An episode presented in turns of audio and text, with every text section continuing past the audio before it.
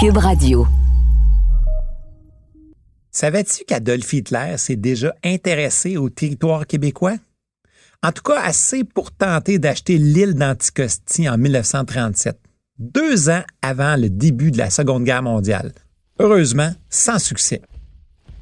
De 1939 à 1945, cette guerre a bouleversé très directement la vie des Canadiens.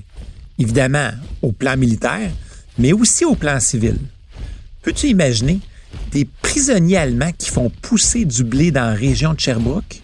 Le trésor du gouvernement britannique caché au centre-ville de Montréal? Des restes alimentaires transformés pour fabriquer des bombes? J'ai comme l'impression qu'on réalise pas toujours que la Seconde Guerre mondiale s'est aussi vécue ici, au Canada.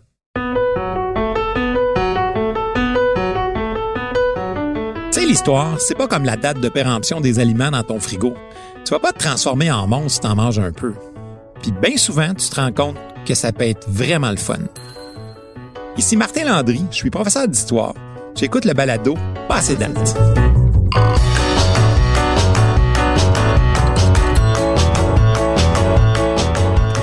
Aujourd'hui, le thème de l'épisode 39-45, des plus petits aux plus grands, on n'était pas des figurants.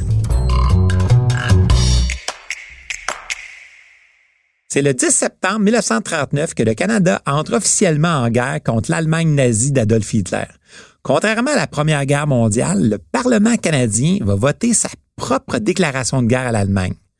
Tu sais que c'est plus d'un million de Canadiens et de Terre-Neuviens parce que Terre-Neuve est toujours en 1939 une colonie britannique, qui vont servir dans l'armée. Cet effort de guerre est d'autant plus remarquable que le Canada est constitué à l'époque d'une population de seulement 11 millions d'habitants. La proportion est gigantesque. Quand on pense à ce terrible conflit, on a bien souvent les mêmes images stéréotypées en tête, comme celle du débarquement de Normandie. Mais il faut pas oublier cette guerre mondiale, c'est beaucoup plus que la journée du 6 juin sur les plages françaises.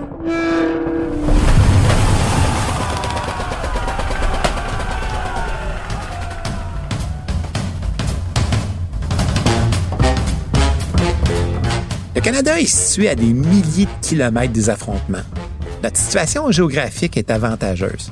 Puis ça, ben, ça nous permet de devenir un pôle industriel incontournable pour fabriquer tout ce que les Alliés auront besoin durant le conflit mondial. C'est fascinant comment l'industrie aura la capacité de s'adapter puis de se transformer. Par exemple, la compagnie CCM, tu sais, celle qui fabrique les vélos puis les patins de hockey, ben, elle en fabriquait déjà en 1939. Elle va transformer ses usines pour produire des pièces de canon.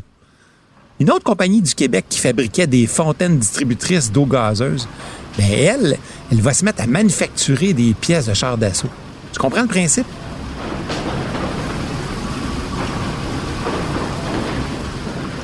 Au cœur de cette opération de transformation industrielle se trouve un homme fort important, C.D. Howe, le ministre des Munitions et des Approvisionnements. Cet homme-là contrôlait tous les aspects de la production de guerre. D'une certaine manière, son ministère était l'une des plus grandes entreprises au monde. Il coordonnait tous les achats du Canada, puis même de nombreux pays alliés. Hangar numéro 2, véhicules militaires, munitions, avions, canons et armes. Hangar numéro 8, chars et navires, uniformes, parachutes et fournitures pour les hôpitaux. Bref, le Canada devient un magasin général pour la guerre. OK. Pendant le conflit, au fur et à mesure que les hommes vont s'enrôler, les femmes célibataires vont être invitées à les remplacer. On les retrouve massivement dans les usines pour créer toutes sortes de pièces essentielles à la production de guerre. Elles peuvent être mécaniciennes, électriciennes et même soudeuses. Les femmes se retrouvent aussi derrière le volant des autobus, des taxis ou même des tramways. Cette nouvelle réalité aide à faire avancer la cause de l'égalité des sexes. Par exemple, c'est en 1940, en pleine guerre, que les Québécoises gagnent le droit d'élire le premier ministre de la province. Madame Adémar Lalande.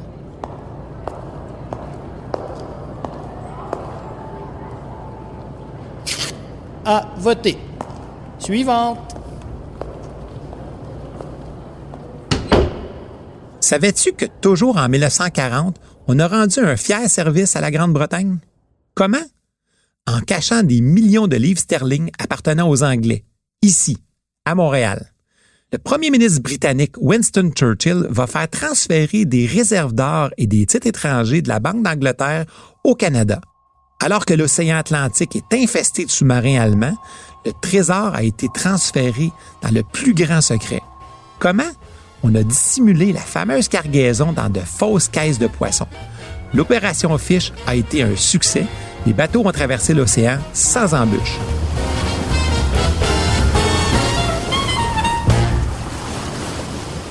C'est en territoire canadien que beaucoup d'aviateurs britanniques, australiens ou néo-zélandais vont s'entraîner. Le Canada forme aussi des espions. Tu connais sûrement le plus célèbre des espions du cinéma. Son nom est Bond, James Bond. Son créateur, Ian Fleming, était lui-même un espion pendant la guerre. Et Fleming a passé beaucoup de temps au Canada à apprendre les rudiments de l'espionnage. Certains croient que c'est même ici que le super agent 007 a commencé à germer dans la tête de l'auteur. Savais-tu qu'on a ouvert des camps de prisonniers de guerre ici au pays? Oui, et dix d'entre eux étaient situés au Québec. Il y avait par exemple un camp en Estrie. De nombreux prisonniers vont être mis à contribution et travailler dans des fermes de la région. En fait, vers la fin de la guerre, le Canada détenait plus de 34 000 prisonniers allemands. C'est quand même énorme. Ça, c'est presque 200 belles de prisonniers. Certains étaient même des hauts gradés nazis. Même si on se sentait en sécurité au Canada, probablement parce que l'ennemi était supposément bien loin de l'autre côté de l'Atlantique, ce sentiment de sécurité a été vraiment ébranlé en 1942. On sait que cette année-là, des sous-marins allemands se sont introduits sur le territoire québécois.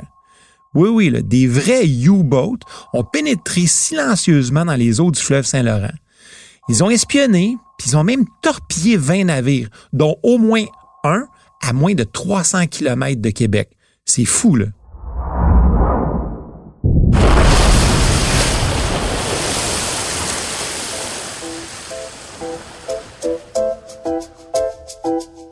Le quotidien des Canadiens est aussi marqué par le rationnement.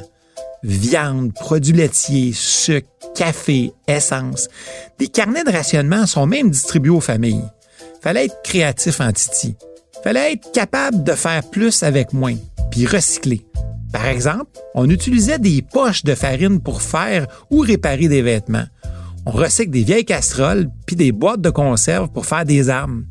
On cherche à récupérer l'aluminium au maximum. Puis des fois, on trouve des tactiques vraiment originales. Par exemple, en 1941, on invite les femmes à assister à un match de baseball. Et le prix d'admission, faut remettre au guichet un ustensile en aluminium.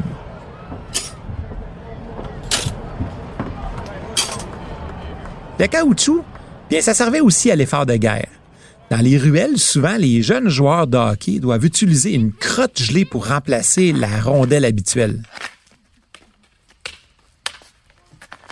La propagande du ministère de la Guerre encourage aussi le recyclage de certains aliments. Par exemple, les os pour faire de la colle, la graisse pour fabriquer des munitions, on peut même lire qu'avec une livre de graisse, on pouvait produire assez de glycérine pour tirer 150 balles de fusil.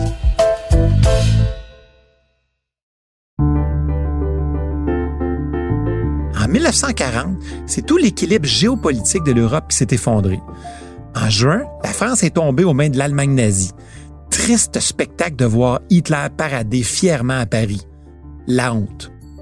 Au même moment, ici au Canada, le gouvernement fédéral fait voter la loi qui réquisitionne les services des Canadiens. Un registre national est créé, mais pour la défense intérieure. L'enrôlement des militaires qui iront au front reste quelque chose de volontaire. Tout semble se dérouler à merveille, sauf quand on décide d'emprisonner le maire de Montréal. Le populaire maire Camelien Hood s'indigne et se prononce contre cet enregistrement national qui est, selon lui, une conscription déguisée. Le 5 août 1940, lorsqu'il sort de l'hôtel de ville, le maire est appréhendé, puis il est conduit jusqu'au camp de concentration de Petawawa. Hey, Peux-tu imaginer ça aujourd'hui?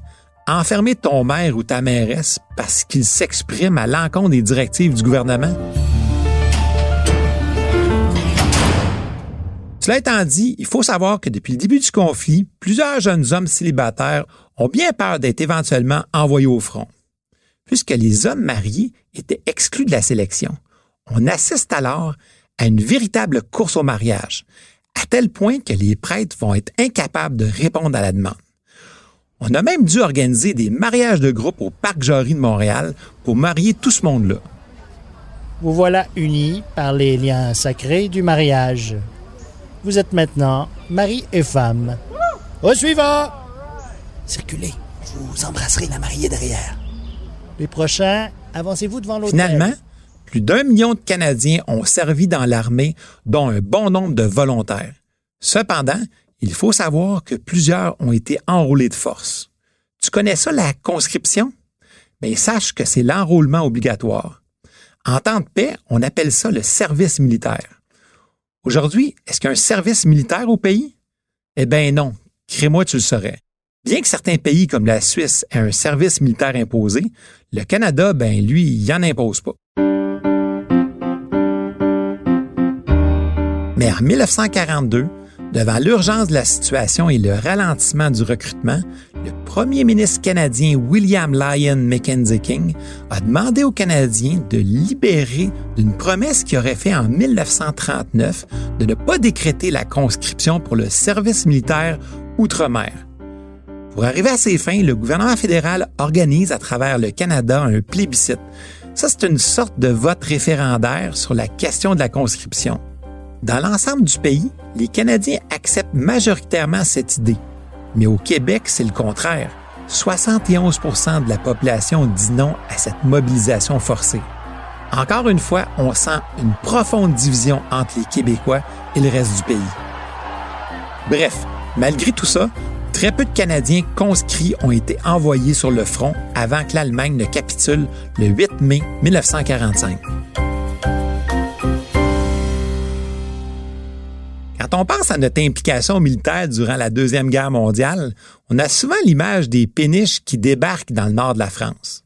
Mais savais-tu que les soldats canadiens se sont aussi battus en Asie, aux Pays-Bas, en Allemagne et en Italie? À mon avis, les combats les plus épiques se sont déroulés sur le sol italien. 93 000 soldats canadiens ont participé à ce qu'on appelle la campagne d'Italie. Pour beaucoup d'entre eux, c'était leur baptême du feu. Parmi toutes les batailles, celle d'Ortona a attiré mon attention. T'as déjà entendu ce nom-là? Ortona. Avant d'être le théâtre d'une guerre contemporaine bien sanglante, c'est une très jolie ville médiévale.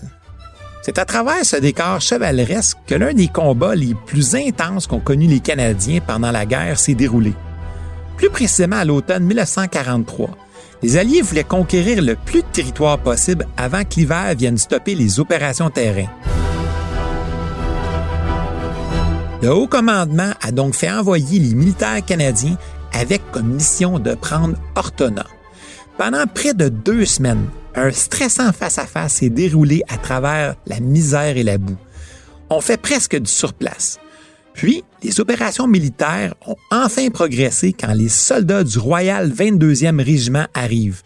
Pendant quatre jours, sous le commandement de Paul Triquet, les soldats québécois se sont battus vaillamment et ont réussi à repousser les Allemands et à s'approcher des portes d'Ortona.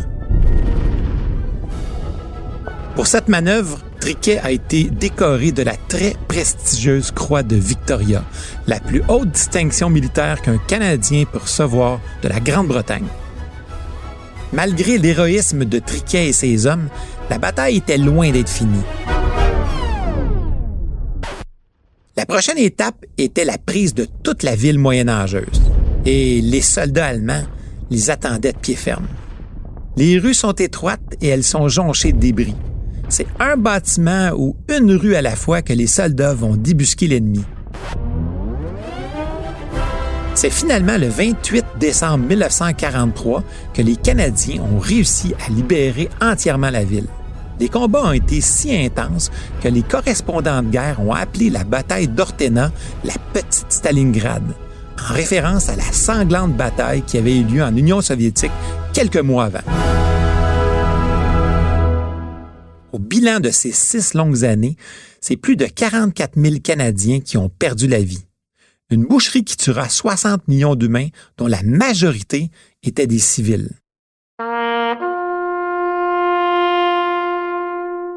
Le jour du souvenir, tous les 11 novembre à 11 heures, c'est l'occasion de se commémorer tous ceux qui ont défendu la nation. Oui, bien sûr, se rappeler des vétérans, mais aussi ceux et celles qui se sont tenus debout pour défendre leurs valeurs contre l'agression fasciste.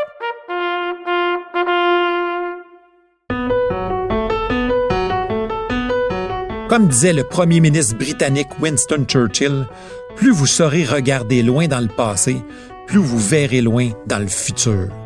Je te donne rendez-vous au prochain épisode. Salut!